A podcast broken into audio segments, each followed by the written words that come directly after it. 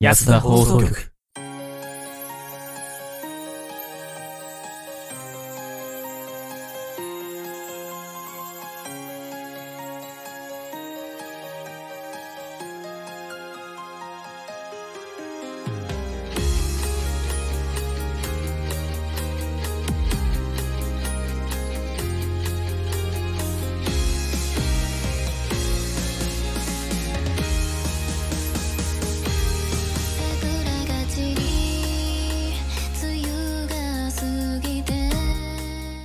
音が下がらない。どうも、こんばんは。安田放送局、どうもやとでございます。こんばんは、大地です。スカイ君どこ行った？早く表示されてないんだが。ちょっと待って。なんかポコポンで変な音鳴ったなと思ったら、これもしかしてスカイ君、ログアウトした？したな。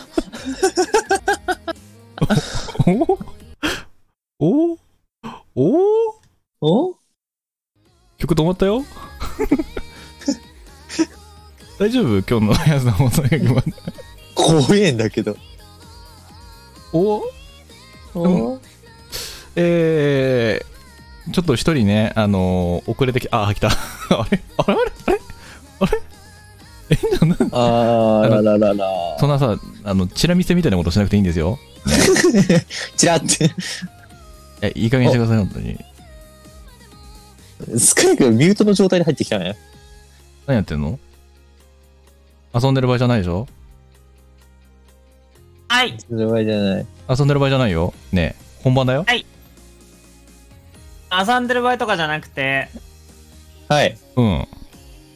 申し訳ないです。パソコンがフリーズしかけました。お疲れです。う んもう、ねえぐだぐだやん。本当にごめんごめん。マジで急に、急によ。タンタンタンタンから急に音が聞こえなくなってさ。え？大丈夫？この場ラジオ。進めていいの？これ。うん。進めていい。素人が本格的に進めていいと思う。全然読めなかった俺。うん。もういい。この番組は素人が本格的なラジオを作ってみたをモットーに仲のいいシチュエーションボイス配信者たちがスタッフなしで一から作るラジオ番組となっております。おー、すごい、噛まないで出た。すごい。だろ何しろと。うだもう読み慣れたからな。うん。28回目だからね、これ読むのね。そう、もう28回目だからね。はい。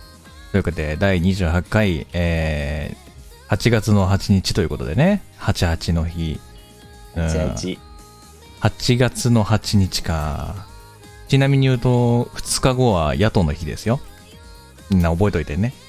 本当また8月の10日には、なんか、ちょっと、いろいろやろうと思ってますんで。いろいろって言っても、その、いろいろじゃないんですけどね、別にね。うん。日額の宣伝が入ってきた。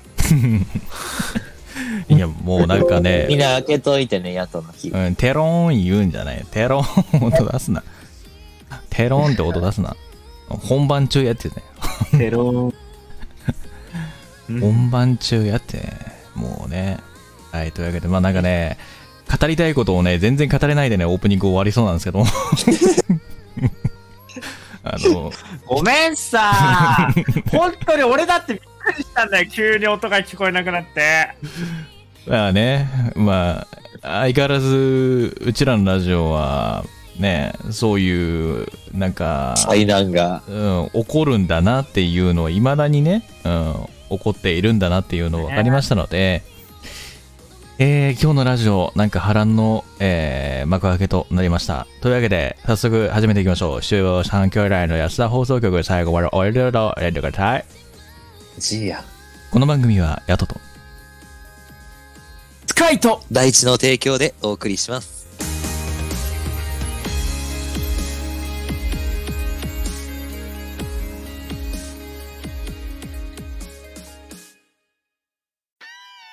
赤色に光るホムラのごとくヤト黄色に光る稲妻のごとくスカイ紫色に光る妖艶のごとく大地我ら安田放送局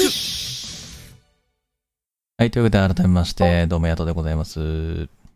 もスカイです。どうも、妖艶の紫です。いや、俺この木気に入ってるからね、のこれ。紫。あーすごいさ、声がさ、渋いよね。誰だよって言いたくなるけど。俺だよ、俺。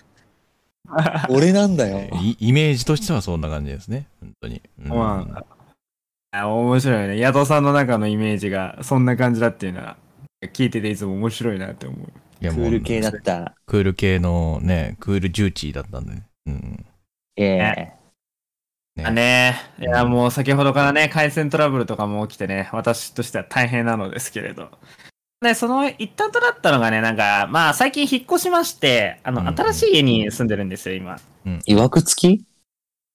バック付きではないと思うんだけど、それがまあまあ、あの、古いね、あの、まあ友達経由から借りた家で、まあ場所はすごくいいんだけど、まあまあ古い家で、イケアなんですけどね。うん。一軒家で住んでるんですけど、まあ、ボロっちい家だったんですね。えー、その、まあ、ボロっちい家を、まあ、まあ、あまり掃除とかもそんな得意じゃないんだけど、どうにかしたいなって思って、結構ね、うんいろんな DIY 始めたのよ。壁 DIY。DIY 壁紙うん、壁紙を貼ってみたり、鏡をなんかちょっといろいろ切断とかして、ちょっとアートっぽくしてみたり、うん。新しくベッド購入したのを組み立てて、それをちょっと工夫してみたり、ちょっと存在しないものを組み合わせて、ちょっと特殊なシャワーを、シャワーをさ、作ってみたりとか、すごいいろんなことを DIY してるのね。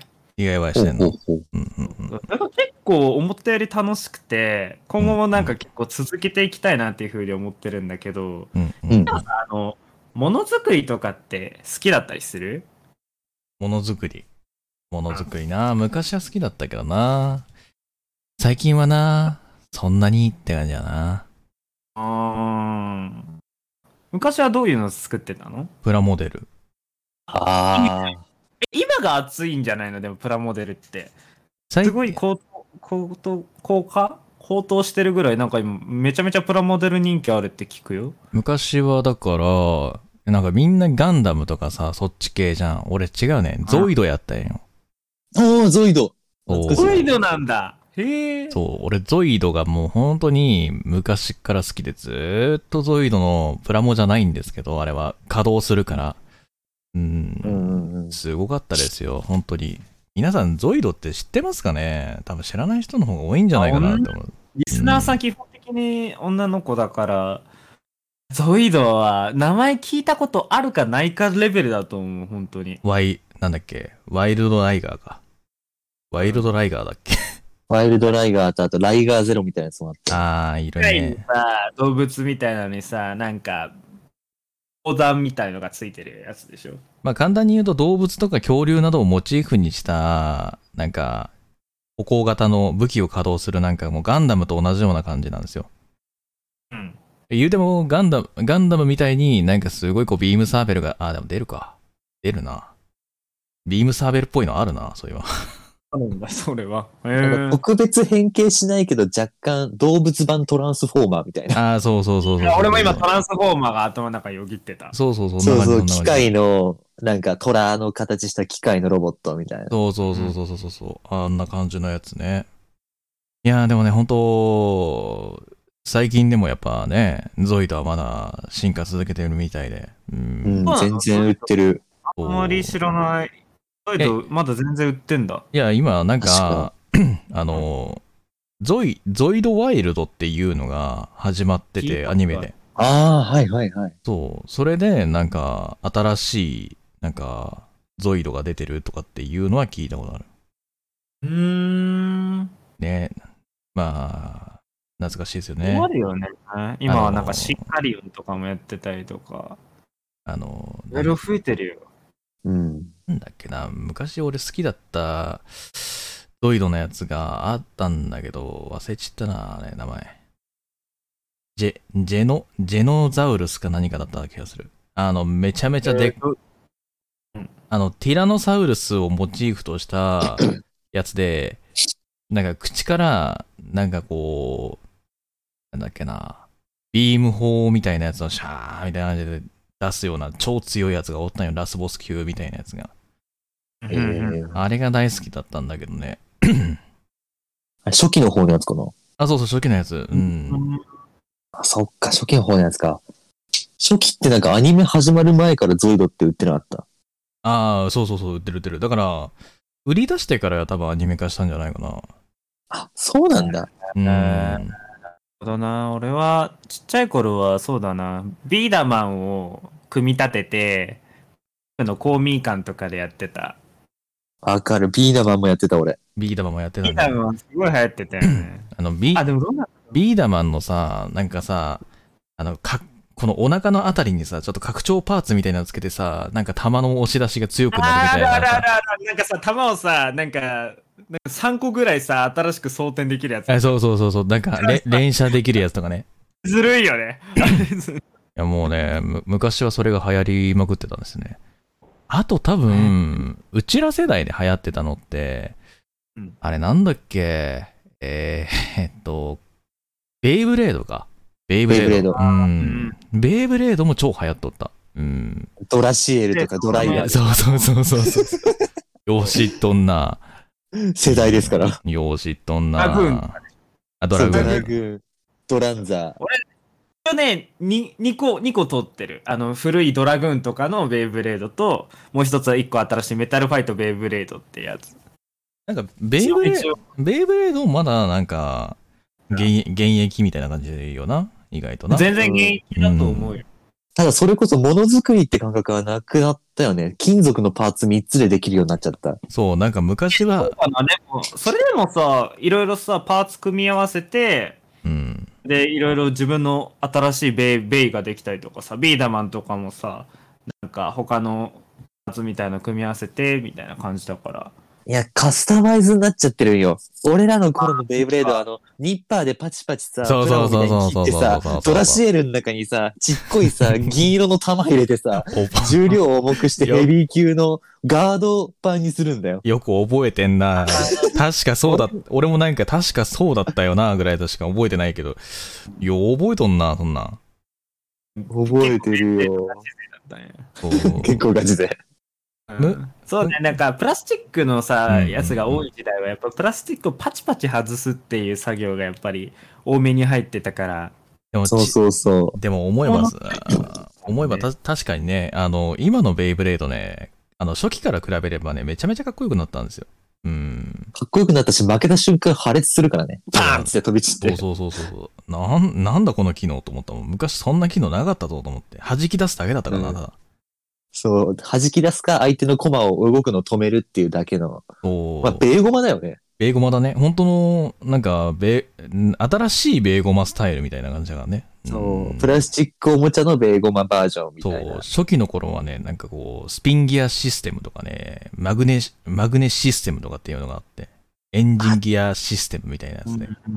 電動式のやつついてたよえね。そうそうそうそうそうそう。右回転、左回転をビーダマンもさ、あったんじゃない？電動でなんか、連射を勝手にやってくれるやつあったね、ビーダマンは。あれ強すぎるよな。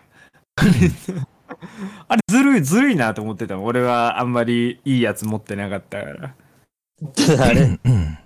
あれバトル用だからさ、負けた時にさ、もう撃てないようにカシャンって、そのバレルが降りちゃうんよ。そう、降りるんだよね。うん。降りるんだけど、そこ連射でどんどん出ちゃうから、ビー玉詰まって、途中変な音なっかんね。詰まると、ウィーギャウィーギャウィーギャとか。あれはあれで危ないのよ。エブレードといい、ビーダマンといい、ゾイドといい、ガンダムといい、ああいうのって結構ちっちゃい頃からのなんかものづくりの原点的なところはあるよね。興味を持あつるね。まあだから、本当に、なんか、プラモデルとかっていうのは、結構ね、その、おとうん男のロマンだったわけですよ、昔は。このロマンだね。なんかこう、本当に、一個一個本当丁寧に作っていくと、本当に愛着が湧くんですよ。で、それがもしぶっ壊れたようなもんだったら、ばガチ切れなんですよ、正直言うと。ガチ切れかガチ泣きだね。そうそう。昔、昔さ、だからさ、なんかせ、俺結構戦艦も好きで、昔。あーええ他のプラモデルとか組み立てそうそうそうう。そう、戦艦のプロモデルとかめっちゃ組み立てて、なんか、ヤマ、ヤマトかな、多分。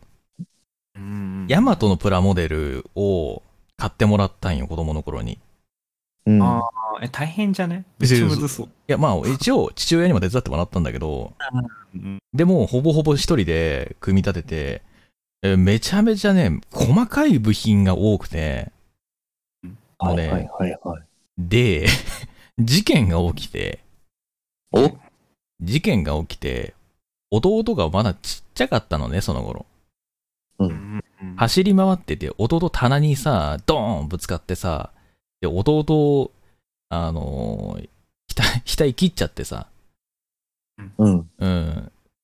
で、それの、その大、そのなんで額切ってしまったかっていう原因がヤマトだった。えー、そうなんだ。棚に当たって切ったのかなじゃなくて、ヤマトの先端部分が、ちょうど、この、なんだろう、ちょうど棚の上に、そのヤマトが置いてあって、はいはいはい。ヤマトが、こう、バーンってぶつかった瞬間に、スルってこう、あの、落ちてきたの、そのままあの、先端の部分から。うん。うんで、んで、この額の方をシャッ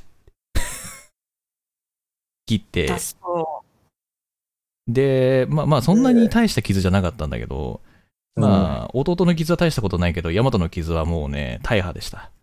タイタニックやん。沈んでしまったんや。マジでね、その時の俺の、あの、立ち直れなさ3日ぐらい続いとった。お怒るに怒れないしね、怪我しちゃってるから。そう、なんかごめんって思う気持ちと、せっかくここまでやったのになっていう気持ちで、もう、ね、壊れちまったもんはしゃあねえなっつって。パッて作ったものがね、壊れると結構損失感すごいよね。まあ、まあ、その、そのヤマトが壊れた後ぐらいに父親が、なんか、あれだけどね、あの、ウィングガンダムのプラモデル買ってきて、それ作って、それでご機嫌になっちゃったね。えーそれでご機嫌になっちゃって、もう、ね、ウィングガンダムがもう好きだったから、その時に。もう、あーってなって、ヒエーイってなった。もう組み立てながらめちゃめちゃ興奮しとったの出来上がったから。ヤマトが一番無念だわ。話ヤマト自身が無念だ。もういい。ヤマト負けたからね、完全に。ヤ ヤママトト弟に負け、ウィングガンダムに負け。そう。そ、そっからだからあれだよね、ウィングガンダム買った後にさ、また新しいゾイドを買ってさ、もうなんかゾイドとガンダムでもうなんか興奮しまくっとったわ。あ、それは上がるわ。ゾイドとガンダム揃ったら上がるわ。もう本当に。昔はだから本当うちプラモデルだらけだった。うん。えー、いいね、家庭だね。うん。でもタイうんプがなんかいいなものづくり。ものづくりもそうだけど、昔から工作が好きで、うん、あいいじゃん。うんうん。工作が好きだし、組み立てるものとか好きだったから、うんうんうんうん。あの、ジグソーパズルとかも好きだし、ああと、レゴ。男の子はレゴでしょ。レゴね。レゴね。レレゴはマジで、あのー神ですよ。うんね。マジでレゴの天才だったと思ってる。めちゃめちゃ、なんか戦艦とか、なんだっけな。なんかウルトラマンとかに出てきそうな、なんかあの、なんだっけな、戦闘機みたいのをずっと作ってた。俺あれだよ。ああ、わかる。俺あれだよ。あのーなんだろう。レ、レゴブロックで、あのーウルトラマン隊員が持ってる銃あるじゃん。あれを再現して作ったことある。えー、おいいねお親に協力してもらいながらさ、うんどうやって作るんだろうなって言いながら、こうかこうかって言って組み合わせてってさ、やったーできたーっつって。で、それもじ、それも事件が起こったんだけどね。今度はなんだよ。いや、もう、お弟がさ、また弟だし。また弟じゃん。弟弟がさ、なんかさ、あの、俺がいない間に、なんかよ、うん幼稚園かな、あの頃。幼稚園の頃。幼稚園の時に、こう、幼稚園に行ってて、帰ってくるじゃん。帰ってきたらさ、俺の作った銃がさ、もうバラッバラになっとるんよ。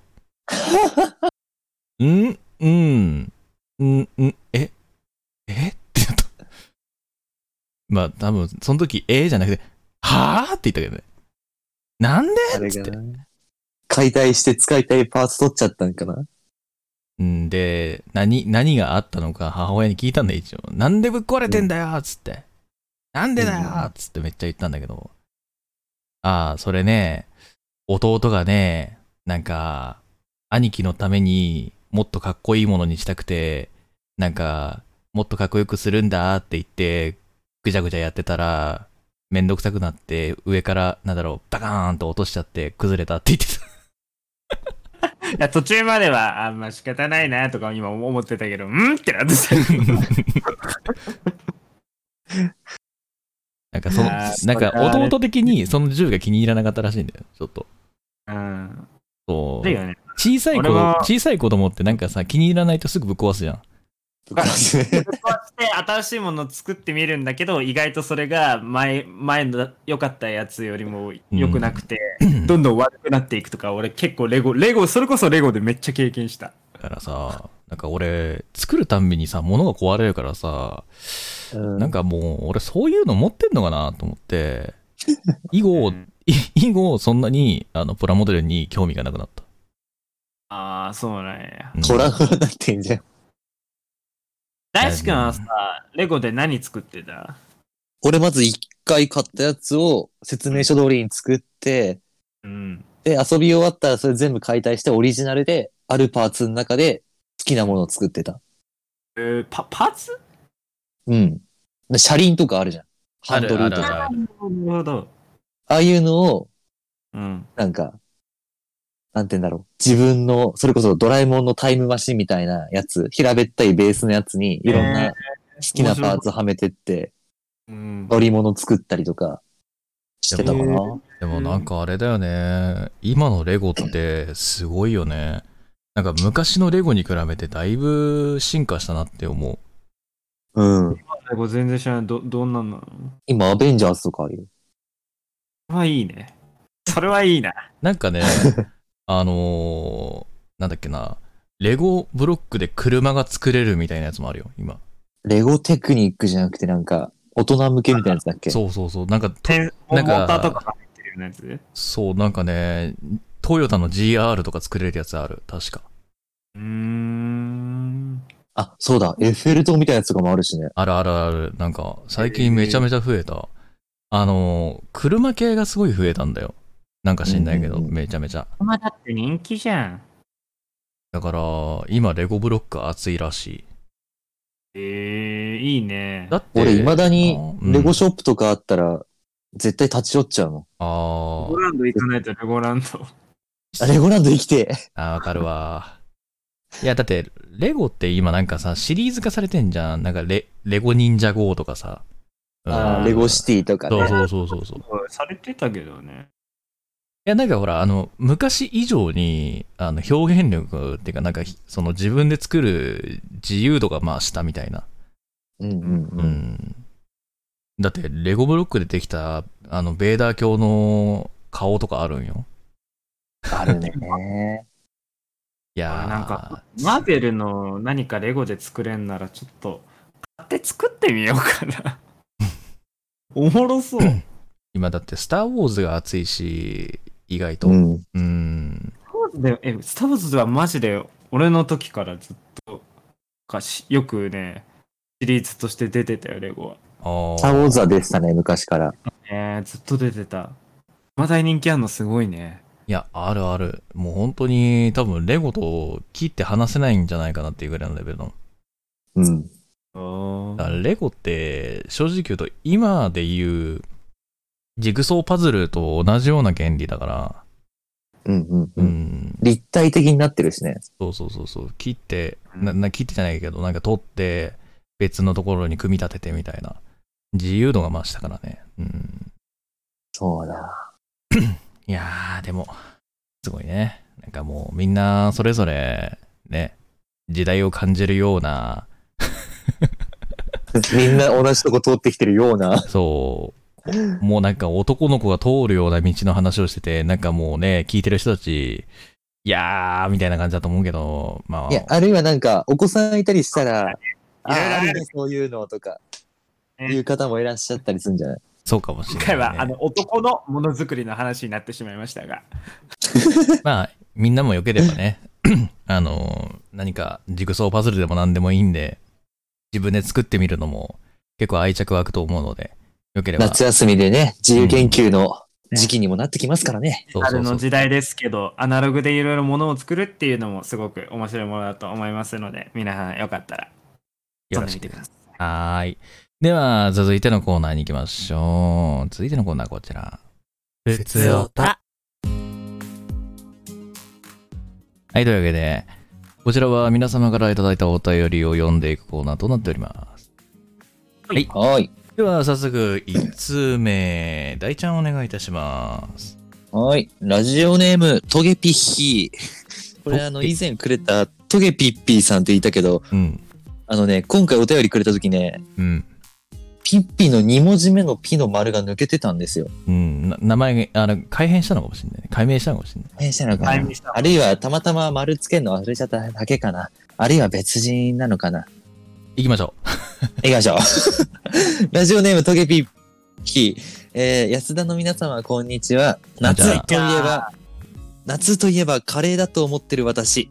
ん？うん。夏、夏といえばカレーだと思ってる私。最近、バチキンバターカレーにハマっておりますう。。ああ、いいね。かっこ、辛くないので唐辛子足していますが。ほうほうほ皆さんはカレー食べますか？どんなカレーがお好みなのでしょう？好きなカレー、おすすめのお店、作るならどんなカレーを作るのか、などなど、カレーにまつわるお話ありますか？よかったら聞かせてください。とのことです。う。俺はね、断然カツカレーですね。うん。えー家で作るの外で食べるの？いや、外で食べる。基本的、基本的に家で作るカレーは、すごいごごくごく普通のカレーなんで、うちは。うんうん。あ、でもね、うち、なんだろう、俺が作る時のカレーって、じゃがいもを使わないんですよ。ほうほう。基本的に。うん。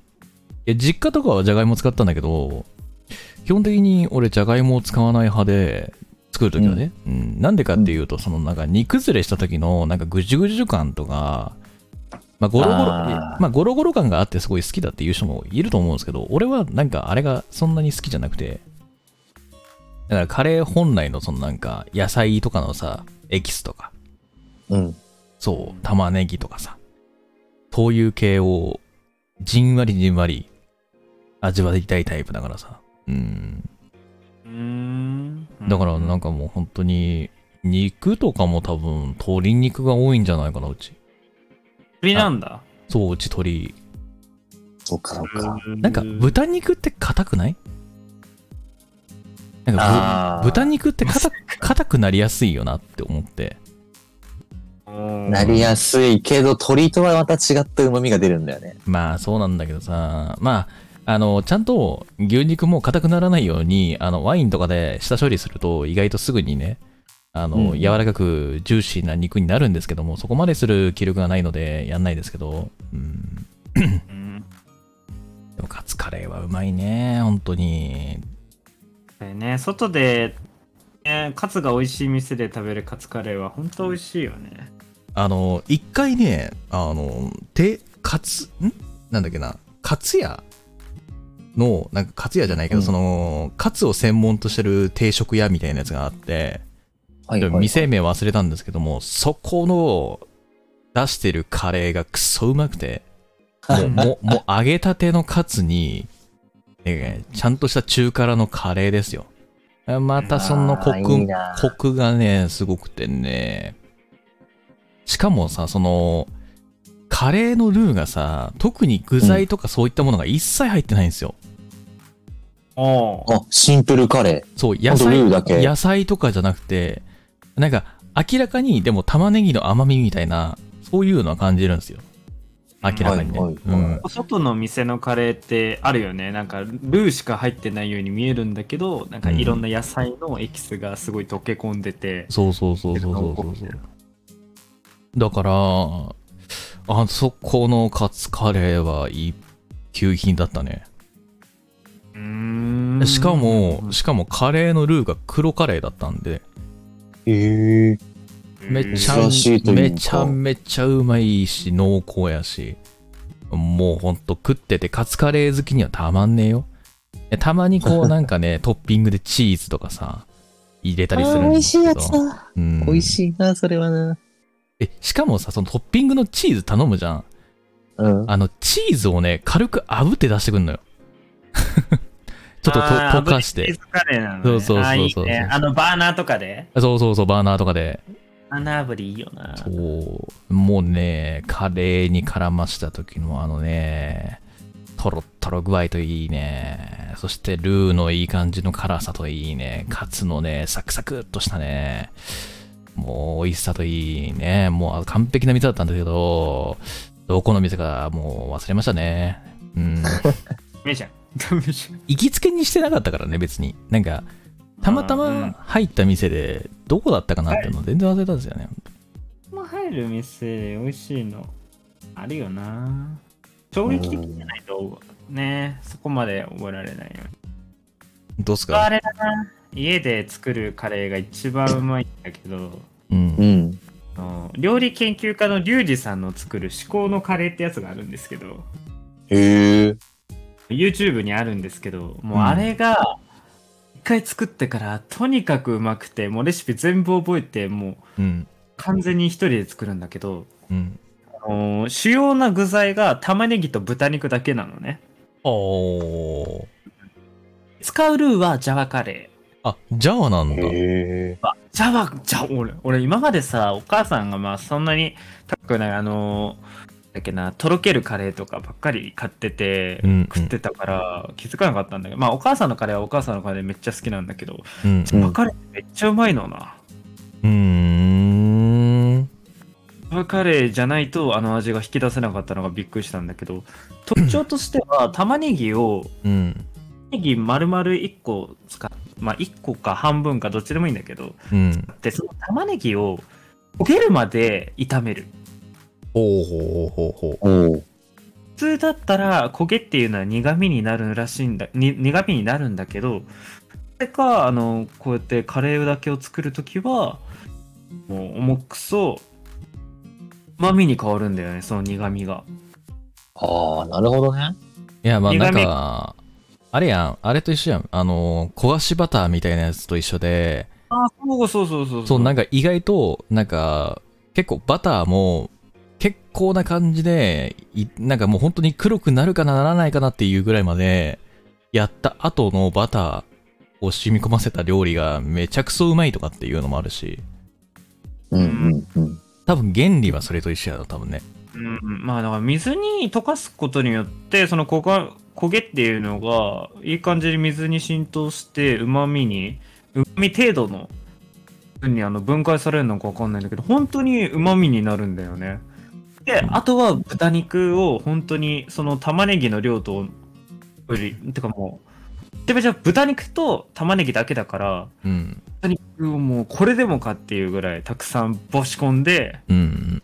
憎しいカレーが出来上がるのねうん。他にもいろいろ調味料があるんだけど、ウイスターソースとか、とか、まあ他にもいろいろあるんだけど、うんうんうんがでもシンプルかつめっちゃうまくて、うんうんうん本当にリアルに、あの、外のカレーも食ってるけど、あの、家で作るそのカレーが一番うまい。うーん。あまあ外で食うのも、まあそれはそれで美味しいんだけどね、なんか、うんうんうんなんかね、複雑だなって思っちゃう、味が。なんかいろいろほ方法が多いなって思っちゃって。う。うんうんうん。あ。うんそ。れもなんか家で作るそのシンプルな豚肉たっぷり玉ねぎオンリーカレーの方がめちゃめちゃ美味しいね。うんうんうん。本当に、はもうそれをね、うまうって、もう、まあてか、まあ、リュウジさんのレシピ真似しすぎ問題ぐらいまであるんだけど、そうだね。スカイ君はそうだわ。リュウジさんのレシピ真似しまくって、そこに何かオリジナルエッセンスを加えるっていうのはすごいやってるけど、まあ、カレーに関してはもう本当に、うんうんうんあとは外では目もくれず自分で作るカレーが一番うまいですね。おお。なんか、いいな。俺も作りたくなってきちゃったな。え、大ちゃん、ぜひ、大ちゃんはどうなの？カレーは。カレーはね、あんまり外で食べないね。あー、家？家が多いかな。大ちゃんちのカレーはどんなカレーなの？す、本当に普通のカレーなの？うん、ちょっと辛めな感じだね。うーん。じゃがいもスパイシーで、あとニンニク。。あ、ニンニク？うーん。そう、刻みニンニクを最初炒めて作るから結構香りが立つ、食欲も増すようなうーん。カレーがうちは多いかな。新しいね、それはそれでまた。めっちゃうまいよ。夏とかでも、匂いだけでお腹減っちゃうみたいな。あるかもしれないな、それはな。うん、そう。で、この時期だと、うん。やっぱ夏野菜を使ったカレー食べたいなって思うんだけど、うん。でも、かぼちゃとかってさ、そのや、あの、やっちゃんが今言ったようにさ、じゃがいもがとろけちゃうのと同じで、ちょっと、崩れちゃったりするじゃん。まあ、崩れるし、甘みが余計に出ちゃうからね。そうそうそう。んだから、夏野菜は別添えにして、あ、シーフードカレーをベースに、あその、火を通した夏野菜をトッピングみたいな感じで乗せたいよね。うーん。夏と言ったらこれでしょ、カレーは。ありだなうーん。いや、なんかほんと、や、や、あれだね、なんかこう、ラーメンに後でかける、なんか野菜炒めみたいな感じやんな。うん。そうそうそうそうそう。ナスとか、かぼちゃとか、ヤングコーンとか、ねえ。もう本当に。乗せていただきたいですね。なんか、やっぱ夏野菜って色とりどりだからいいよね。本当に。そう。見た目でも鮮やかだしね。うんうんうんうん。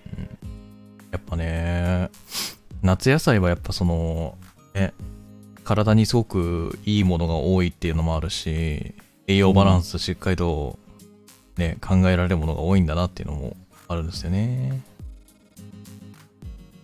まあ、皆さんはね、どんなカレーをこう、ご自宅で作ってるか、もしくはまあ、どっかで食べてるのかわかんないですけども、どうですかね？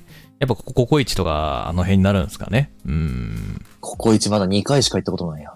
うちでもココイチよりも美味しいとこたくさんあるぜ。そうね。これを教えてくれよっていうおゴーゴー便りなんだカレーとかな。うん。あるしな。うん。いろいろ、いろいろありますからね。うん。やだっけ？みたいなとことか美味しいですよ。そうね。意外と、あの、牛丼屋のカレーも美味しいですよ。うん。枝屋のカレーうまい、うまいな、あれな。うん。うまいっすね。はい。というわけで皆さんもね、よければね、あの、私のカレーこんなカレーですよ、みたいなやつがあったら、えーハッシュタグ、ね、聞いてや安田さんのやつでね、あの、よければ教えてくれると嬉しいです。写真撮ってね。ねうんよろしくお願いします。では続いていきましょう。スカイ君お願いします。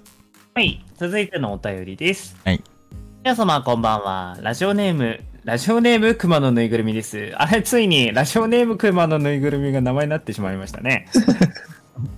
ラジオネーム最近あっねて解けそうですよねって。まだ、えー夏のせいなのか何もやる気が起きません。なので、えーワクワクできて次々見れるおすすめアニメや好きなアニメがあれば教えてください。と、準レギュラーのカズマエピソード面白いのを何か久しぶりに聞きたいです。よろしくお願いします。出たよ。カズマ。そうだった。カズでも、まあ最後にね、あの、最後に一言面白くポシンって。えー、カツマエピソード、じゃあちょっと、あの、なんか、取っときますね。な、夏のエピソード。うん。えー、おすすめアニメだって、おすすめアニメ皆さんあります？もう俺はね、もう、まあ今日はね、まあリボンはいつも話してるんで、置いといて。僕、今ね、今の俺の旬は僕のヒーローアカデミアですね。いや、もう、確かに面白いね、今。面白いうね。ん。映画行ってきたんですけど、うんうんうん。あー、最高の映画でしたよ。やっぱ、あなんだろうなね、ヒロアカはね、なんか、なんだかんだ言って、面白い、なんか内容的にうん面白くなってきてるって感じだよね、本当に。ヒロアカはね、あのね、俺、リボンやブリーチは面白いんだけど、熱くてたぎるって感じで泣けるうんアニメではあんまりないのよ。うんうんうんうん。まもうね、ヒロアカはね、熱いところもあるんだけど、それ以上に泣けるね。うん。泣けるバトル漫画だなって思う。なんかもう本当に、ね、あのジャンプ漫画からさ、やっぱその、主要であるさ、ナルトだったりとかさ、ブリーチだったりとかさ、そういったものがなくなった後に来たなんか、ね、主役に変わるようなまさ作品にで、はある。うん。古き良きあの、友情努力勝利もうまさに体現してるような、一番体現してるような今のジャンプ連載陣の中では。そうね。そうだね。いやー、いやー、ぜひとも、ナルトみたいにさ、ちょっと大人になったやつをやってほしいですね。うん。成長、成長した姿のやつだね。思うけど、ないと思うけど、もう今ね、あの、アニあのアニメはまだだけど、漫画が最終章、漫画の紹介みたいになっちゃったよな。アニメはね、あの今絶賛5期やってたりとか、5期までやってるんで、5期ってすごい長くからもう、全部ね、1期も2期も3期も4期も全部面白いので、一気にあの、うん多分見始めたら止まんなくなると思う。止まらない。そうだ映画も含めて、ダ作が全然ダ作ってなる部分がマジで一個もないのよ。だからそう、全然なくて、ずーっと盛り上がれるような漫画なんで。まあ、俺文、文化祭のシーンで号泣したもん。あー、ね泣けるね。ヒーロー2ね。ヒーロー2。うんいやね、本当に、泣ける、泣ける少年、熱い、熱いけど泣ける少年漫画、少年アニメみたいなところがあるので、まあ、イケメンもね、たくさん出てくるので、ぜひね、あの、見てなかったら見てほしいなと思います。いやね、ほんと、5期のアニメ、ヒロアカ見てるけどさ、やっぱね、うん爆豪のさ、ちょっとこう気持ちの入れ替えみたいなやつがさ、ふーってなやば、うん、あ、爆、あの爆豪があってね。こう、ななんかね、俺泣けちゃったよね、あそこで。プレイできるようになってる。お母さんの気分。あの、パクちゃんが、あのパクちゃんが言うこと聞かないパクちゃんがチームのために頑張るなんて。まあでもね、やっぱまあ、その前に一波乱ありますからね。うんば爆豪は。うん。まあ綺麗にね、気になる人は4期を見てみてね。はい、えっ、と、大地君は何かある？俺、前回の放送で D4DJ が好きって言ったんだけど、うん。んうん。なんかそれ言ったら、あれ？ん？シャケじゃねえの？いや、アニメもあるよ。そうなんだ。。そう。で、それを話してたら、リスナーさんにバンドリも見てくださいって言われたから、バンドリにハマってます。がっつはめられり、てるもう武士、武士ロードのロードを歩いちゃってます。もうズブズブの沼沼ですよ。沼沼すぎんだろ、それは。沼沼すぎてる。やばい。うん今も軽く、あの、ガル、なんだっけ、ガガガルパう、イ、ガルパ、ガルパイだっけ？ガルパイじゃないガルパイ？ガルズルパイ？バンドパーティー？うん。スマホのゲームだね、あれね。ガルパで？そうガルパ。ガルパ。は軽くやってたけど、アニメ見たことないんだけど、アニメはどういう感じの話なの？アニメは、まあ、サードシーズンまであって、うん。普通にまず結成から、あの、すなんだ？えーっと、スタジオっていうのかな？ライブハウスみたいなところで、うん。ライブ出るのにオーディションを受けたりして、うんうん。で、他のユニットとかも出てきて、うんうんうんで、その絡みがあったりとか、うん。メンバーの移動とか、あとはなんか、ライバル視とか、セッションみたいな、いろいろある。うんうん実際あれはね、見ていただいた方がいいと思う。うんうん。うん。あ詳しく言うと全部ネタバレになっちゃうから。そうね。なんかおすすめの曲とかはあるの？おすすめは、なんだろう。え、いっぱいあるよ。どうする？どっから行く？何時間？俺、これ何分もらえる？この人いや、もう、もう、もう、もうね、あのーまあまあまあまあ、ここの後のこと考えたらね。うん。ああ、わかった。えっと、じゃあ一曲絞るとしたら、そうだな、やっぱり主役のポッピンパーティーから選ぶべきだよな。うん、ポッピンパーティーからだったら、スタービート？星の鼓動かな？おおすごいあのね、コーあコーラのレスポンスのね、あのね、サビに入るね、スタービートっていうところがあるの。そこ、そこだね。なんか、わかった。注目して見てみるうんね。もうなんか、でも実際アニメでは出てこない曲だった気がするな。もう、もう、もう、もうなんか、なんかね、大ちゃんがね、こういうの買った時にめちゃめちゃ生き生きするからね、本当にね。うん。あの、呼吸しないで喋るんだよね。悪い癖だよね。そうね。まあまあ、さんはなんかあるの？アニメですか？うんアニメ、もう終わっちゃったんだけど、うん。オットタクシーがめちゃめちゃ面白かったね。途中まで見てたんだよ。あれめっちゃ気になってさ。いや、もうね、あれはね、マジすげえいい作品。あの、どうんとね、簡単に言うと、その、こう、タクシー運転手がいいんだよ。お小戸川っていう主人公が。で、世界観的にみんな動物なんです。うん、なんか動物の森を体現したかのような世界観なんですけども、うん。で、それでなんか、いろいろと、なんか、周りの、なんか、巻き込まれていく、トラブルに巻き込まれていって、みたいな。で、どんどん話が進んでいくんだけど、最終的なオチが、いやー、言えねえな言っちゃえ、言いたいけど言えねえなって感じですよね。うん。途中までしか見てないから言わないで、オチ。本当に。だから、あの、すごいんですよ。あの、いまいち売れない芸人とか、あとなんか、わしのゴロスキとか、うん、いろいろ、うさんなんか、くさい警察官とかね。そうそう、なんか売り出し中のアイドルとか、そういう、もう本当に、いなんか群像劇みたいなあありそうで、なんか日常でめちゃめちゃあるような風景を、なんかこう、ちょっとトラブルチックじゃないけど、まあそれがどんどん繋がっていくみたいな感じの、本当におもろい。うん。そうなんですよ。あれ面白いよなそうそうそうそう。だからもう本当に、タクシー運転手がただベラベラ喋るだけの話かなって思ったら違うんですよね。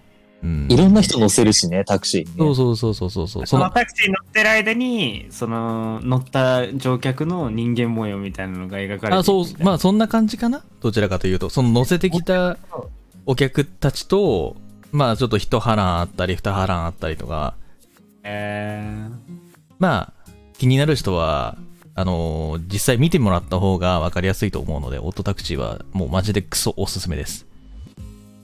見たいな、オットタクシー続き見たいな。オットタクシーマジで本当に2期やんねえかなっていうレベルなんですけど、ちょっと2期に行けないね、あの伏線があって。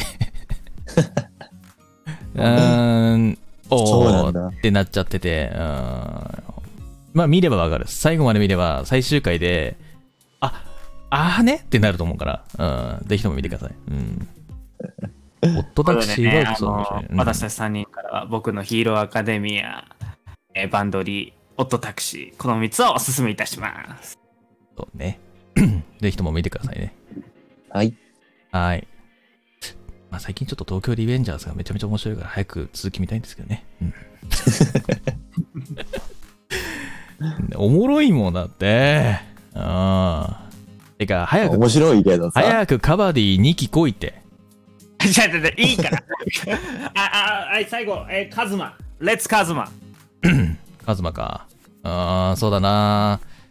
じゃあ、な、夏にちなんだ話を一つ言わせていただくと、お願いします。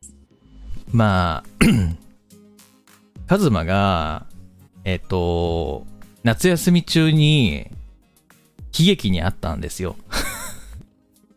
悲劇にあったんですけども、でも、おい、カズマ、どういうことやって、なるようなエピソードが一個あって、でまあ、それを体現、その時に会話したやつを体現すると、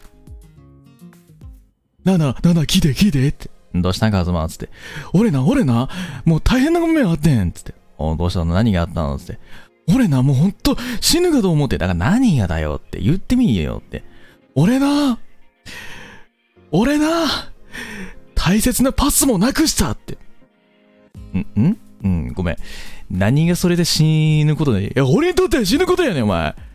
バカか？お前が死ねアホボケうん、うん、で、うん、そう、そうな。うん、ごめんな。お大切なパスもやったなってね。うん。で、結果的にそのパスもお前、どうしたの？捨てたうん。結果的になくしたんじゃなくて自分で捨てたらしいです。うん。っていう夏休みに起こった、あの、あの、カズマの悲劇というタイトルです。どういうこと？俺にもよくわかんないです。死ぬぐらい、なんか、やばい時代だっていうから、あなんか大変な目あったんだろうなと思ったらさ、な、何、何のことって言ったら、もうパスモっていうから、パスモどうしたのって言って。結局最最終的に捨てたっていうか。捨てるんかい、結局って。うん。そんな夏休みのよくわからない思い出が蘇りました。以上です。カズマわかんねえな。はい。というわけで、皆さんもね、えー今夏休みに入ってる方もいらっしゃると思いますので、えー今ね、コロナ禍の状況でございますので、しっかりと手洗いうがいして、ね、しっかりと ならないように対策踏んでいきましょうね、本当にね。あの、本当に大変ですから。まあ、接種する、ワクチンを接種する方は、まあ、ワクチン接種していただいて、自分のね、うん、身を守っていただければと思いますので。では、今後も、安田放送局はね、夏休みだろうとなんだろうとね、続いていくんでね、よろしくお願いしますね。というわけで、次のコーナーに行ってみましょう。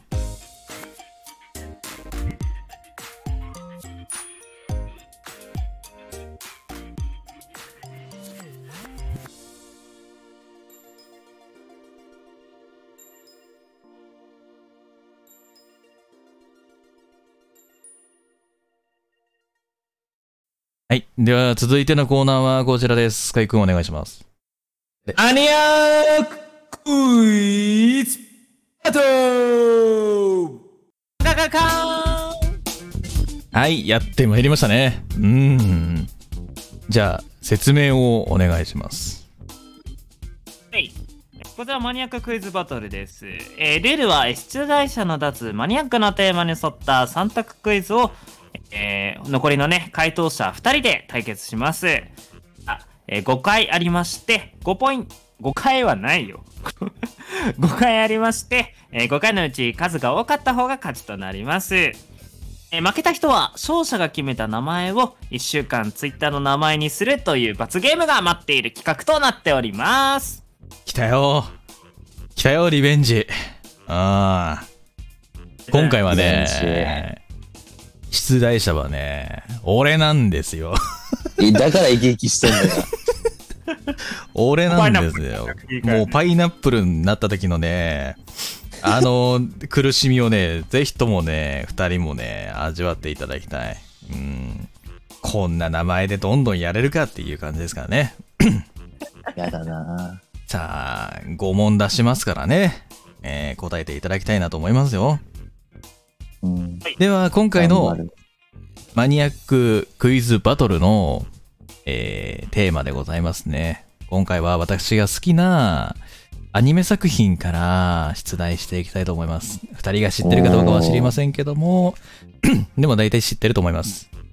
今回の、えークイズのお題は、えージョジョの奇妙の冒険、ファントムブラッド編から出させていただきたいと思います。くそー にわかんねえ。ダイヤモンド枠だけないの方じゃねえのかよ。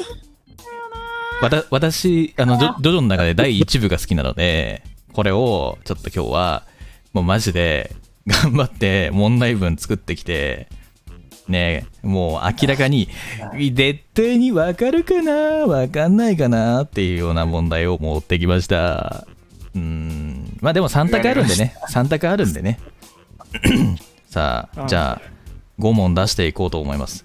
あの、今回はね、その、ファントムブラッド編の話ほぼほぼ話に沿りながら進めていくっていう形になるので、まあ、あの、ジョジョを知らない人でもね、多分なんとなくジョジョを理解できるかなと思ってえー作ってきました。では、早速行ってみましょう。いいですか？はい、頑張ります。はい。おい、かかってこいはい、じゃあ行きましょう。では、まず、第1問。えー父の死をきっかけに、名門貴族である、えージョージ・ジョースター教の、えー養子となった貧民街出身のディオ・ブランド。まあ、あの、この、ジョジョのやつはね、あの、ジョジョとディオがね、あの、バトルをするっていうのが、まあ、因縁の関係になるっていうのが、まあ、あの、シリになってるんですけども、ね、こんなね、まあ、ディオはね、密かにですね、このジョースター家の財産乗っ取り計画を企てているんですね。で、そのジョースター家のその後取り息子である、まあ、ジョナサン・ジョースター、この、まあ、ファントム・ブラッド編の主人公です。はい。これが、まあ、あの、本当にジョジョの始まりと言っても過言ではない感じですね。ジョナサン・ジョースター、まあ、後にジョジョと言われるんですけども、まあ、ジョナサン・ジョースターはディオに、まあ、陥れられてですね、周囲から、まあ、孤立していって、最終的にですね、初恋の相手である、まあ、エリナ・ペンドルトンっていうね、まあ、ちょっと恋心のね、ある人をね、あれ、なんか一人いないけど大丈夫これ。進めていいの？だって、問題読んでるときに、お前問題読んでるときに、大事なときには、どこまで聞こ問えて題、問題くれ。どこまでよ？問、題もできていいよ。どこま、どこまでよ、まあいいや。今説明だったからいいか。うん。はい、そのね、あの、初恋の相手である、まあ、エリナのね、唇をですね、無理やり奪ったんですよ、ディオが。うん。では、ここからが問題です。はいその、唇を奪われた後、エリナはある行動をとっているんですね。さあ、その行動とは何でしょうかというものです。いきます。A、ディオに向かって唾を吐きかけた。B、近くにある泥水で自分の口をすすいだ。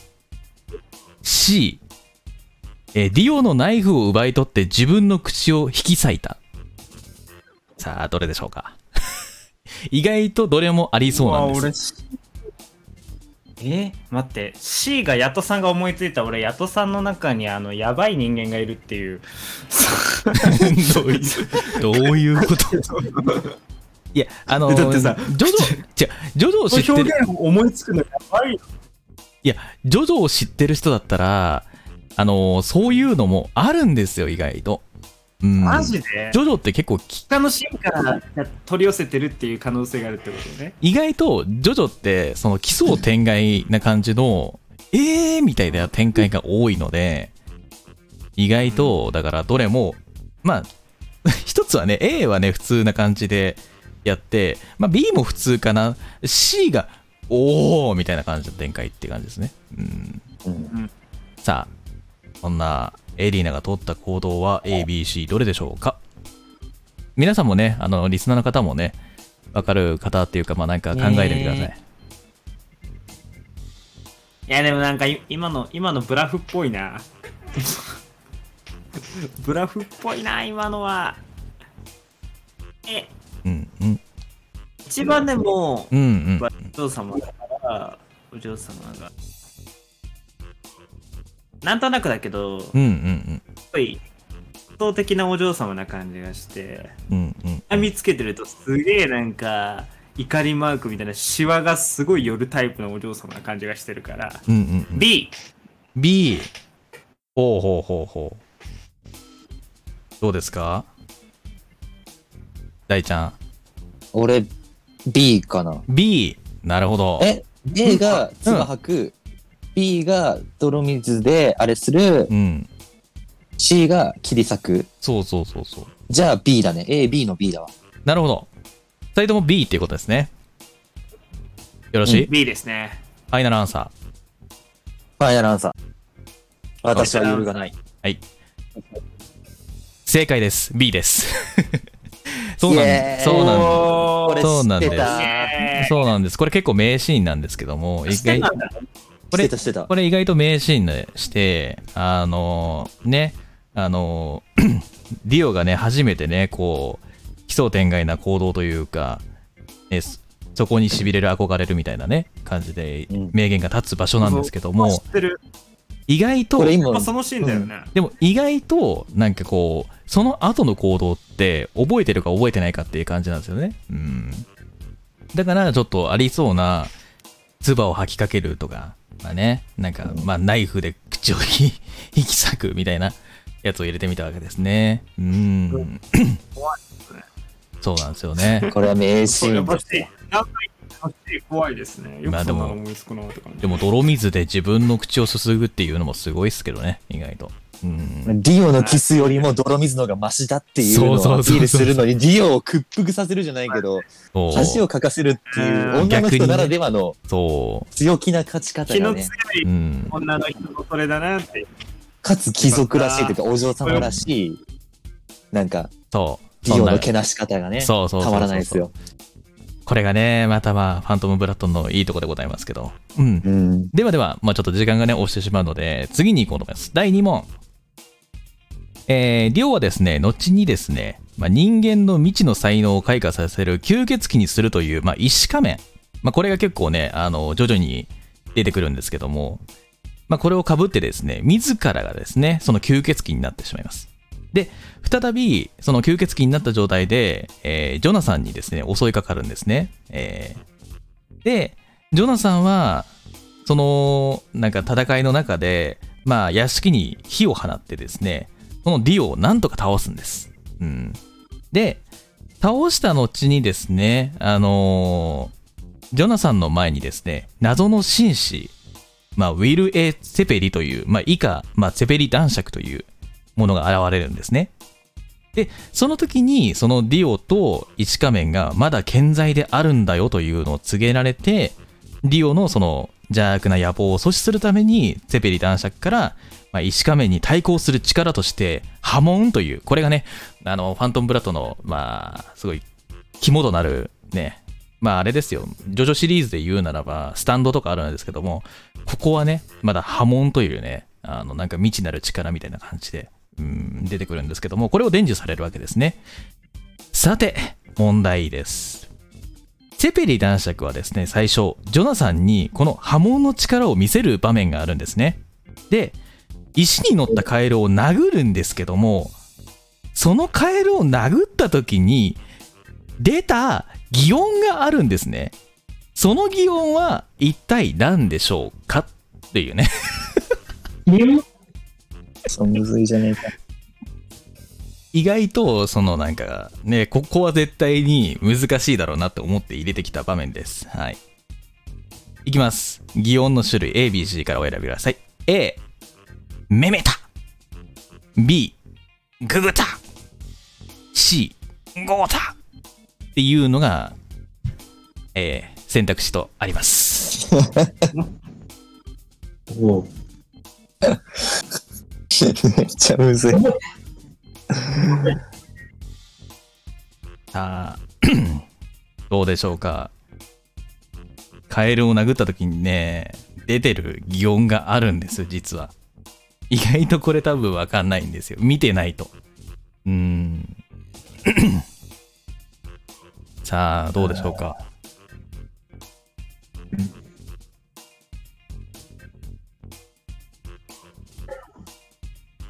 俺、A がいい。A がいい。ほうほうほう。め、めめたでいい。めめたってね。どうすか、スカイくん。なんか、なんか、ちょスカイ、スカイ スカイくん、スカイくん、宇宙人にさらわれたみたいな声して。スカイ君、む無線で話してんの？なんか。お風呂から送ってる。やばいな。一人だけ電波がやばいんだよな、なんか。電波かマイクかなんかやべえぞ。いや、で電波だと思う、これは。大丈夫かな？これ、進行できる？スカイ君？スカイ君？ちょっと待って。ねえ、進められなくなっちゃうけど大丈夫これ？どうしよどうしようね。うーん。まあでもね、意外とね、この、喋ってんだけど、喋っておんだけど。お戻ってきた、戻ってきた。う。聞こえた、聞こえた。やっと聞こえた。喋ってんのに聞こえないのでひどいよ。いやいやいやもう一回さマジで聞こえなかった。B と C 聞かして。え、何？B と C。?B と C。B がググタ !C がゴゴタえー、グブタとゴボタ。そう。グあ、でも A はなんだっけ？メメタだメメタなんですね。でじゅちょっとやってみるわ。どういううー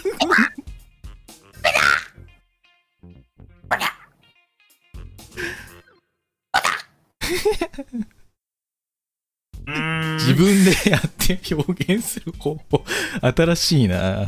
検証してるじゃん。カエルだから。カエルだから。変えたからね。うん。うーん C かな C。なるほど。えー大ちゃんが A のメメタで、うんスカイくんが C のゴゴタね。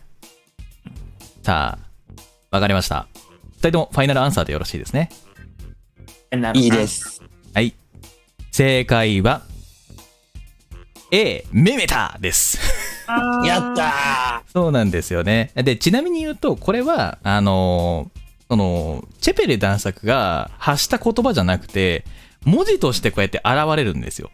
もう、ぐしゃんみたいな。そうそう。そうそうそう。あの、ジョジョでよくあるゴゴゴゴゴゴみたいなやつとか、なんかガガガガガガみたいなやつが結構出るんですけど、あれと一緒で、カエル殴った時に、めめちゃーって出るんですよ。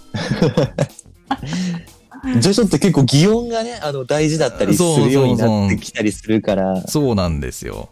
なんで、意外とね、あの、ゴゴゴゴゴっていう感じのやつで、ゴゴターとかっていう人も多いらしくて、うん、ね。うんというわけで、今回は A のメメターでした。ということで、大ちゃんが先制しております。やったぜじゃあ、次に行きましょうか、じゃあ。うん。えー !3 問目。セペリ探索いいですよね、ほんとね。では3問目いきます。えージョナサンはですね、その後にですね、まあ仲間たちと共にですね、えーディオの潜伏する、まあウィンドナイツロットというですね、まあ風の騎士たちの町と呼ばれる場所に向かうんですね。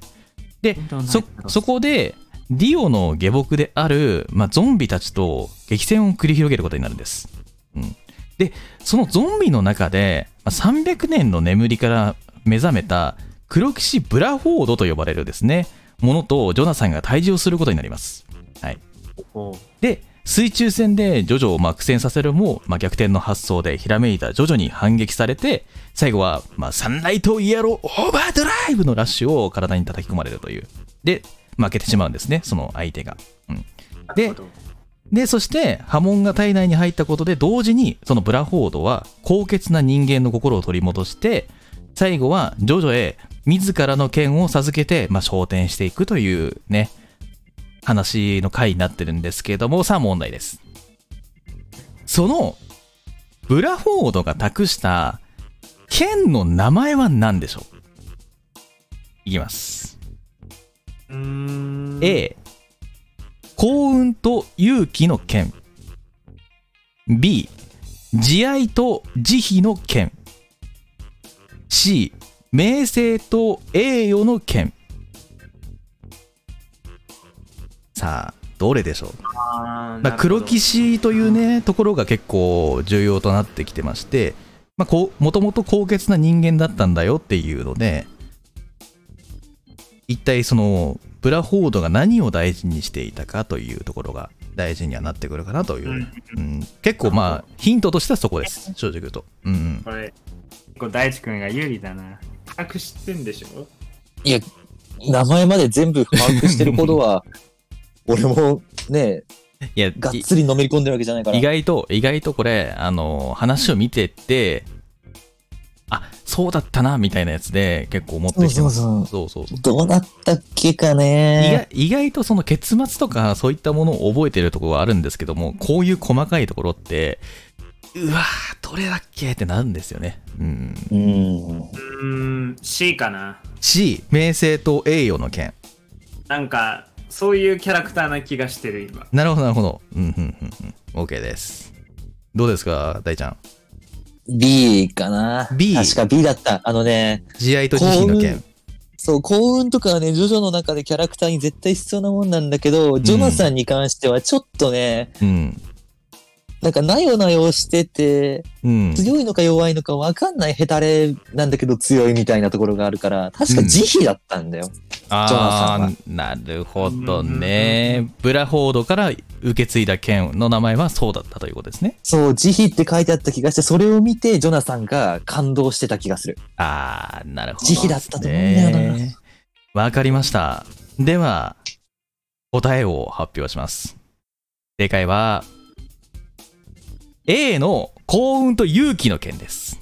えー、マジか。はい。なんで二人とも外れです。勘違いでした。すいません。で、なん、なんで、あのー幸運と勇気の剣かっていうくだりがあって、これね、あのー 最後のその剣を渡すところのセリフで言ってるんです、実言うと。あのー300年経った世界の友人よ、お前の名を聞かせてくれって、あのーブラフォードが言うんですね。で、ジョナサンがジョナサン・ジョースターだと。で、ジョナサン、この俺の剣に刻んであるこの言葉をお前に捧げよう。で、ラック、幸運をって書いてあるんですよ。で、うんそこに、そして君の未来へこれを持っていけって言って自分の血で、そこに、あのラックのところのやつの線を P に変えて、プラッグにしてるんですよ。だから幸運と勇気の剣なんですよ。えー、そうだったんだっけ？そうです。もすっかり抜けてたわ。そうです。ここね、意外と奥深いんですよ。まさかのその L の部分をさ P に変えてラックにプラックにするって発想やべえなって思った。この時。うん。なんで幸運と勇気の剣です。なるほどね。はーい。ね。すごいですよねなんか。うんさあここでここで2人とも外れてしまうということでまだまだでもねスカイ君がここで1問取り返せばね最終問題で追いつく可能性も出てきましたうん。頼むぜ。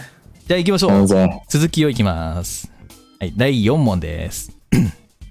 えー黒騎士ブラフォードの昇天後、えーブラフォードとともにですね、呼び覚まされた、まあ、戦士がもう一人いまして、タルカスと呼ばれるものがいるんですね。で、そのタルカスがジョナサンに襲いかかります。で、そのゾンビですら手こずるほどの頑丈な首輪で、まあ、呼吸を阻害するですね。あの波紋って、あの呼吸を呼吸法でなんかあの技を発動するようなものになっててその呼吸を奪われている状態なんですよで満足にその波紋を使えないジョナサンを、まあ、凄まじいパワーでどんどん叩きのめしていくんですね。でそこに、まあ、ツェペリ男爵がですね火星に入ります。でそのタルカスに何度か攻撃を与えるんですけどもタルカスの必殺技である、えーヘルヘブンスネースキえスネーキルかな？そんな。ヘルヘブンスネースキルという、まあ、やつを受けてしまって、ジョナサンの首の骨を折って、さらにゼペリン男爵の胴体を真っ二つにして殺すんですね。うん。さあ、というわけでここから問題です。この後ですね、ツェペリ男爵がですね、死に際にジョナサンへ全てのパワーを受け渡して、ジョナサンを蘇生させるんですが、その時の波紋の名前は何でしょう？といういきますよ。A、リーパスオーバードライブ。B、リパディクションオーバードライブ。C、ライフティックオーバードライブ。さあ、どれでしょうか？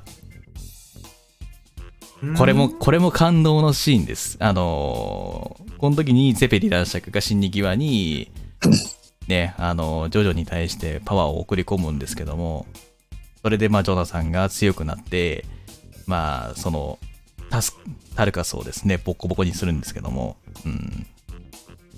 さえ、あ、全然覚えてない。何だったっけ？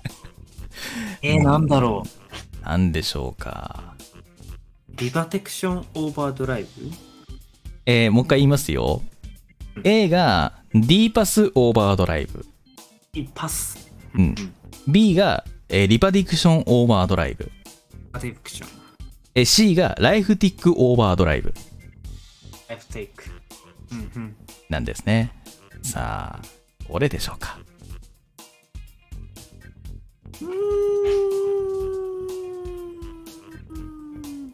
うわさあ、大ちゃんはここで1点差をつけなければ、やばいところですよね。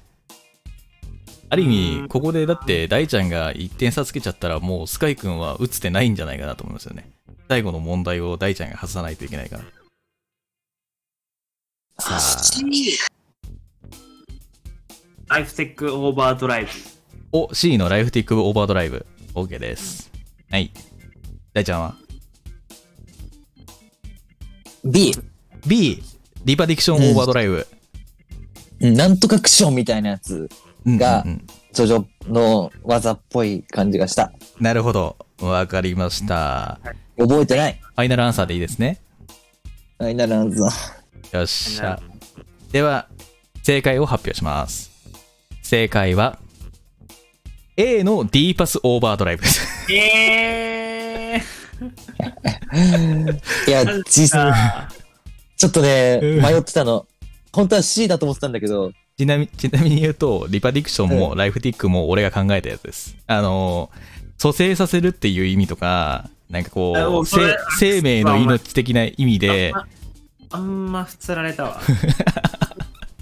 ライフテックはなんかね、ちょっと怪しいなと思ったから、A か B で選んだら、ね、外れるか当たるか2択に絞り込めるかなと思って。そう、なんかね、逃げ切った、A か B に。そうなんですよね。意外とね、意外と引っ掛けなんですよね。うん。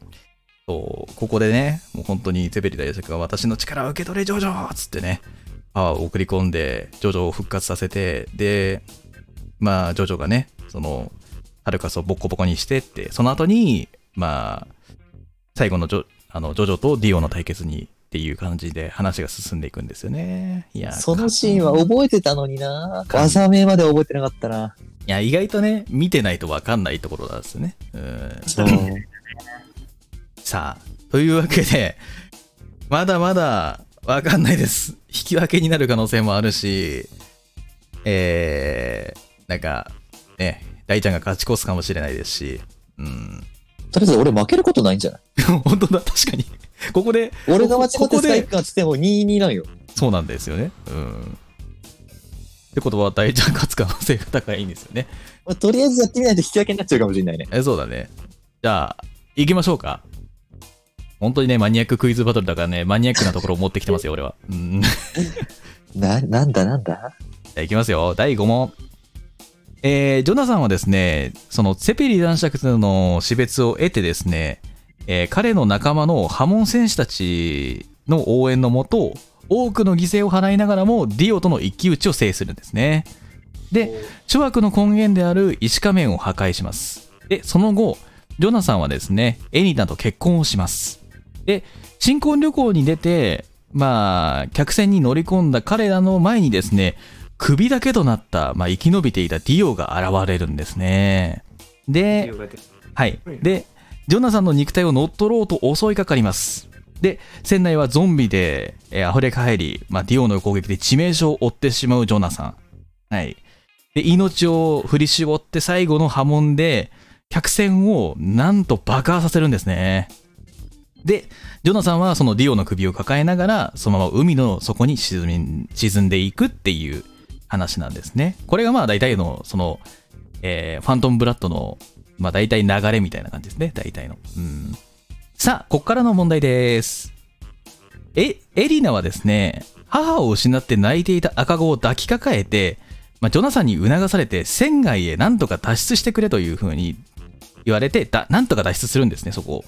で、その後、エリナは無事に救助されるんですけども、その救助をされた場所はどこだったでしょうか？いきます。A、カナリア諸島沖。B、シチリア諸島、あ、シチリア島沖。えー C、クレタ島沖。さあ、どれでしょう？全然わかんない。それぞれのさ、島の特徴みたいなね。う島の特徴、島の特徴まで調べてなかったな、あんまり。俺はし、えー俺は知ってるだけだから、それを問題にしたんですよね。まあ、えっと、まあ、カナリア諸島っていうのが、まあ、スペインの方にある方なんですよね。なんか、まあ、黒の、黒と白の砂のビーチとかで知られる火山島があるところが、まあ、カナリア諸島っていう感じですかね。で、まあ、シチリア島か。シチリア島はね、簡単に言うと、なんだろうな。まあ、イタリアの方にある、まあ、観光地。有名な観光地。まあ、まあ、結構、古代のギリシャ遺跡があったりとか、そういったものが結構、まあ、地中海とかに位置してるんで、海とかもめちゃめちゃ綺麗な場所です。はい。で、もう一個がですね、クレタですよね。まあ、俺これ全然島の特徴とかって全然調べてなかったから何とも言えないんですけども、まあ、クレタ島っていうのが、まあ、ギリシャの方にあります。うん。そうギリシャの方にあってこれもまあ多くの宮殿とか多くの遺跡とかの方にまあある場所ってとこですねこれ、5問の中で一番嫌な問題だよね。そのヒントもらったから 余計一番嫌な問題だよ。一通り、ジョジョアニメ化してるやつ全部見たとしたら、余計迷うよね、この問題ね。今のヒントで。でしょ？大大ちゃんはなんとなく分かってると思うけど、俺をはめに来たよね。スカイ、知らないスカイ君の方がまだ有利よ、これ。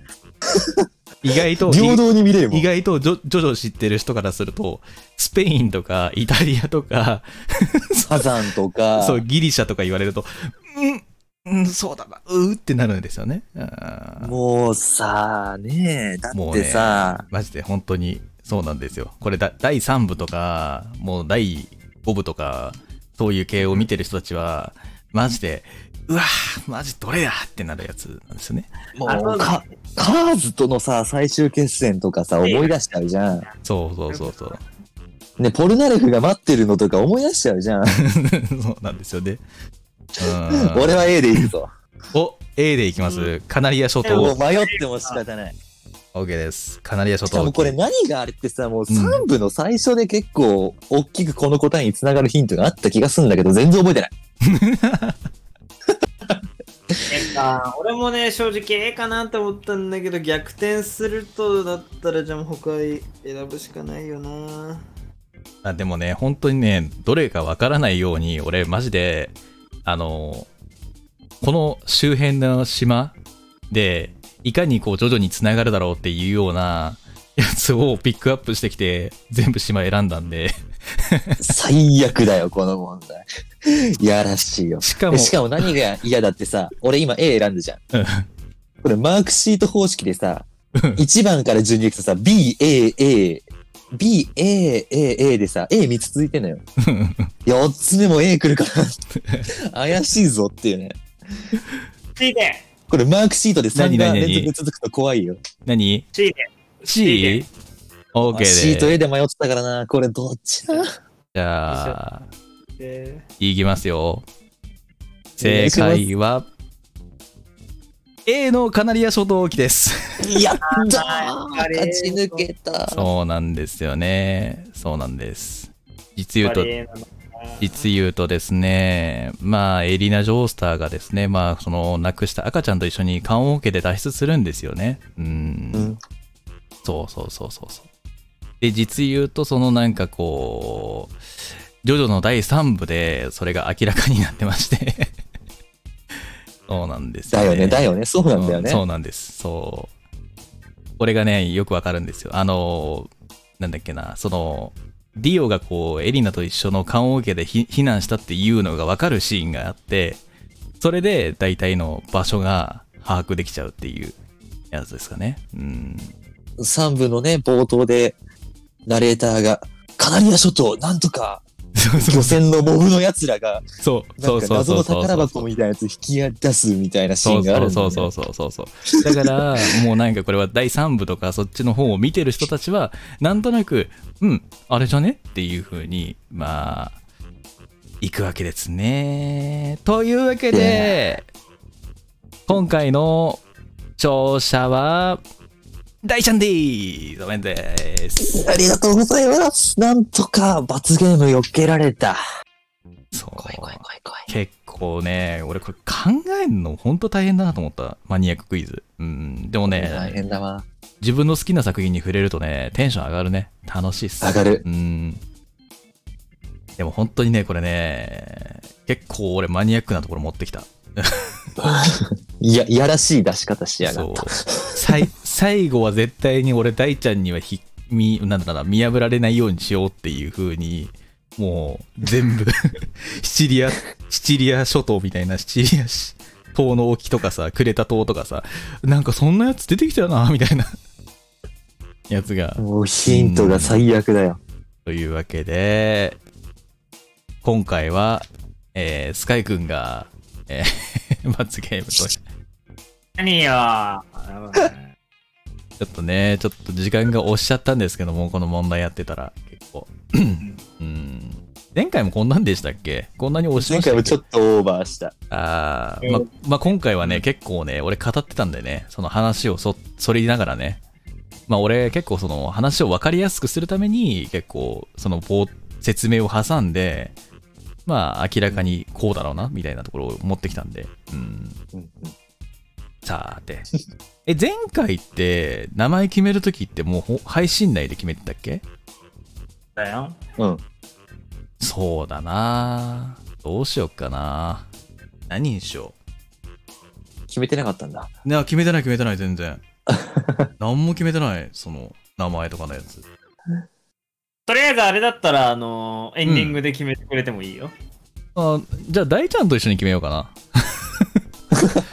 ジョジョジョの好きな大ちゃんと一緒にわかった。なんか俺も、いいフレーズ考えとかなきゃな。そうだね。うん。というわけで、えー、もう本当にすいませんけど、まあ結構ね、その今、27分っていう、すごいもう本当に、もう本当はエンディングに行ってないといけないんですけども、もうせっかくなんで、ね、あの、エンディングに持っていくんじゃなくて今考えちゃいましょうかね。せっかくなんで。そうだねう。ん。コインもいただいていますし、そうですね。はい。無駄にするよりかは使いましょうか。そうですね。いや、どうしよっかな。もうちょっと面白い感じのやつ。えー何がいいかなやっぱ前回さ結構そのねアニメのねリボーンにちなんでのあれだったからね。うん。どうしやっぱうん。アリー・ウェテルチとか、そうそうそう。だからお前はマンモーニなんだよとか。そうそうそうそうそう。なんかある意味名言から取りたいよなって思ってて。だが断るとか、でもねあのありがちな名言はちょっとあれだと思うからえなんだそれはって感じのやつどうしようかな。いやなんだろう。怖いね。本当に知らないから怖いよ。何にしようね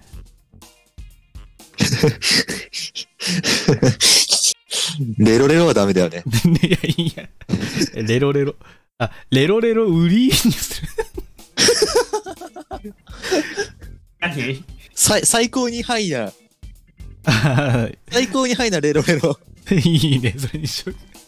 と というわけで、えースカイくん、はい、レロレロススカイくん、えっ、と、罰ゲームの名前は、あの、最高にハイなレロレロ。わかりました。えー本日より私は1週間最高にハイなレロレロでございます。よろしくお願いします。いいの持ってきたね、大地。あのね、ディオ様の最高なハイな状態と、うんうん。そうそうそうそう。歌教員のジョータロウ、そのチェリー、僕に譲ってくれないか。大好物なんだ。ラララララララララ。いやもうね、結構ね、いろいろあったんですけどね、名言的なあるよね。うん。ありすぎたがゆえに、でも出てくるものが、そういうのしかないんですね。うん。そう。いやもうね、最初ね、俺ね、ファントムブラッドからね、な、何をするだーにしようかと思った。何をする、な、何をするだーって、何をするだってお前さかんです。何をするんだじゃなくて、するだーだからね。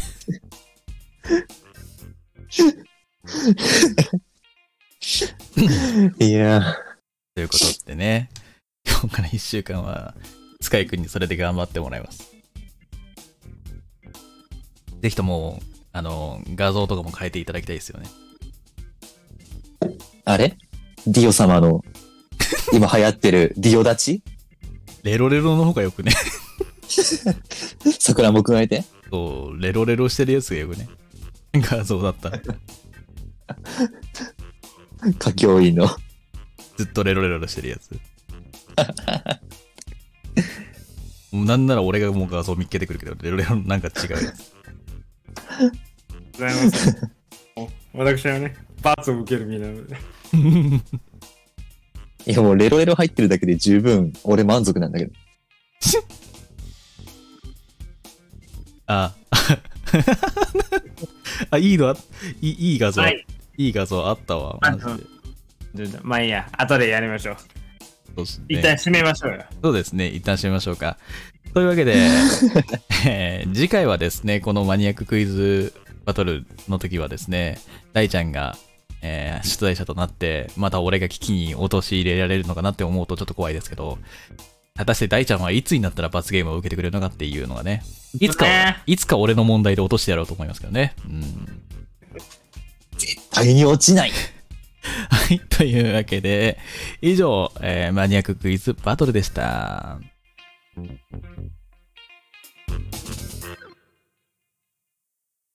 い、というわけで、ここからは、えー私たちの、えー宣伝タイムでございます。何か宣伝したい方、ありますか？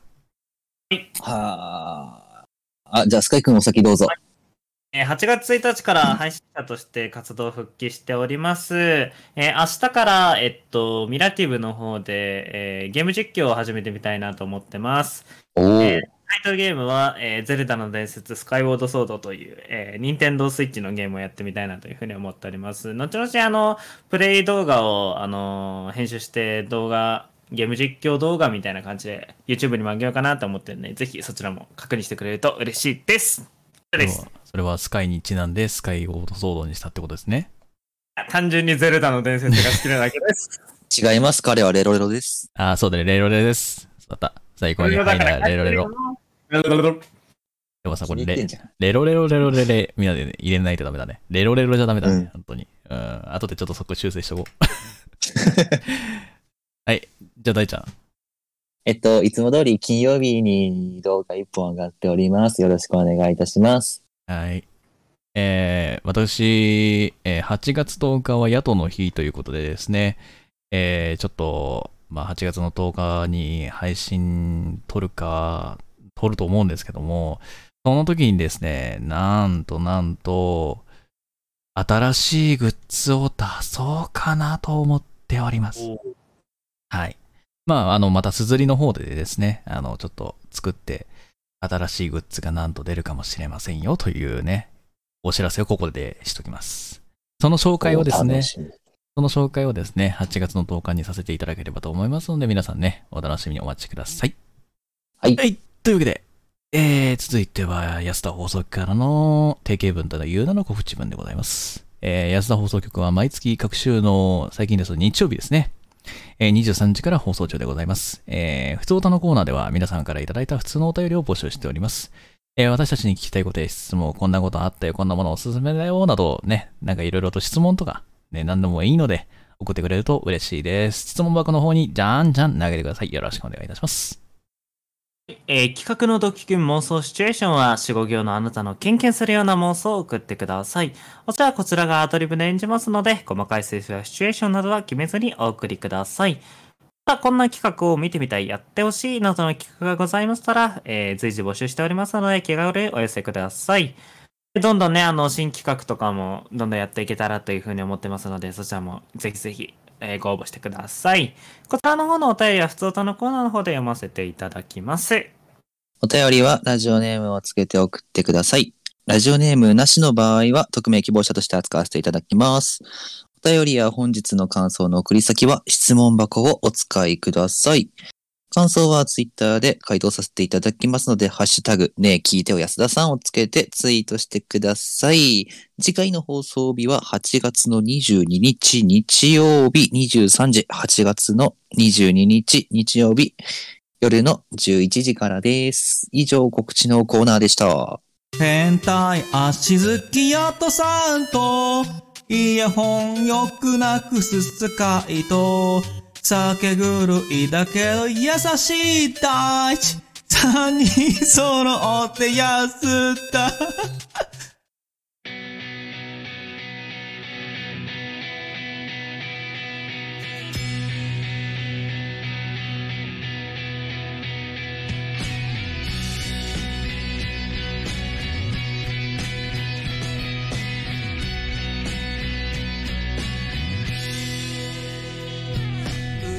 はい、というわけでエンディングです。久々にこのジングル聞くとですね、とても胸がなんか、締め付けられるというか、恥ずかしくて、もうなんか、作った本人ながら、ね、うんって感じなんですよ。癖になるわ、これ。笑いの歌だからね。もうね、だ大ちゃんのくだりがもう本当にさ、もう最低すぎんだよな、俺。はい。語呂が悪いな、と。そう、俺が悪いし、最後マジで俺あれ歌ってる最中で笑っちゃったからもういいやと思って、ほぼほぼそれがいいんだけど。ほぼほぼ一発撮りみたいな感じであこの笑った感じでいいやつって逆に、なんかリテイクせずに、裏側まで知れるみたいな。そうそうそうメイキング映像みたいな感じ。まあね、あのここの話はまあまたいずれというかまあもう何回もしてるんでそろそろいいんですけども。はいというわけで、うん。えー第28回の配信皆様はいかがだったでしょうか？お楽しみいただけたでしょうかね？うーん。あーごめんなさいね、なんか、あのうちの機材トラブルで2、2 3回ぐらい。23回じゃねえんでもうね5回ぐらい落ちて出たりてねそんなに長い出た？そう。結構3回ぐらいいなかっそう。意外意外とね出たり入ったりしててね。そうももん問題文じゃなかったからいいけどさ。代わりに、あのね、しっかりと罰ゲーム、レロレロという称号をね、与えられましたので、こちらでお許しいレロレロレロレみんなで。レロレロレロレにしよた。レロレロレロレ。うそう。レロレロレロレ。までやるの前変わっレロレロレロになるおおー了解だ。了解。了解了解な。了解 レロレロレロレなんかレロレロじゃちょっと面白くないからさレロレロレロレまで行ったら面白いかもしれないあーもう本当にねあでもねお俺のパイナップルの印象からするとまだちょっと薄いけどね薄いいな。うんパイナップルが強すぎないもうなんだったっけ俺がやってさなんだっけサンバあを死ぬ気でサンバを踊り続けるパイナポーみたいな名前。何やってんねんって話よ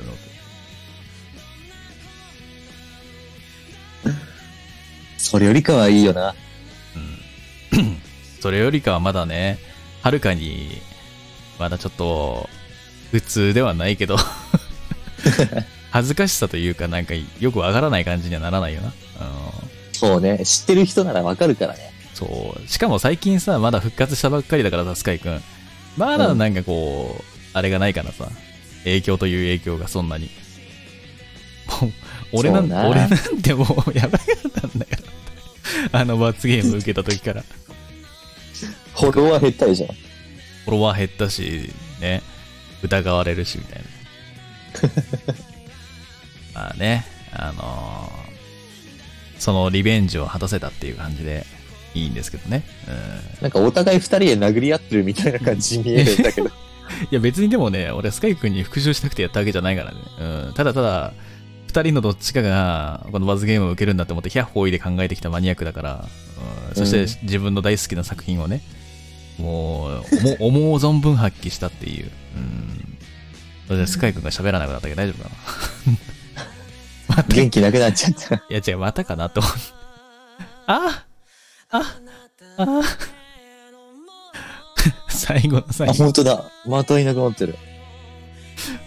もう、スカイくんの、えーネット環境がですね、とてもよろしくないという状態がよくわかりました。うん最後の最後まで、ね、もう出たり入ったり、もうすぐトイレ行くんだからね。そういうもんだぜ。うん、いや、ひどいもんだぜって言いたいのは俺たちの方なんだよ。わかる？やれやれだぜ。いやれやれだぜって言って。本当言いたくない本。当だよ。ごめんね。あの、フラグ回収みたいですよ。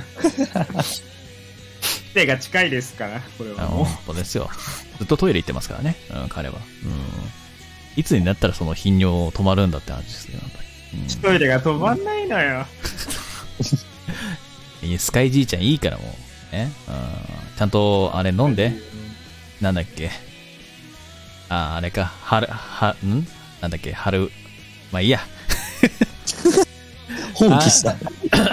というわけで、えー、ではまたね、次回の放送で、えーお会いできることを楽しみにしております。ここまでのお相手、本当にありがとうございました。お相手は私、ヤトと、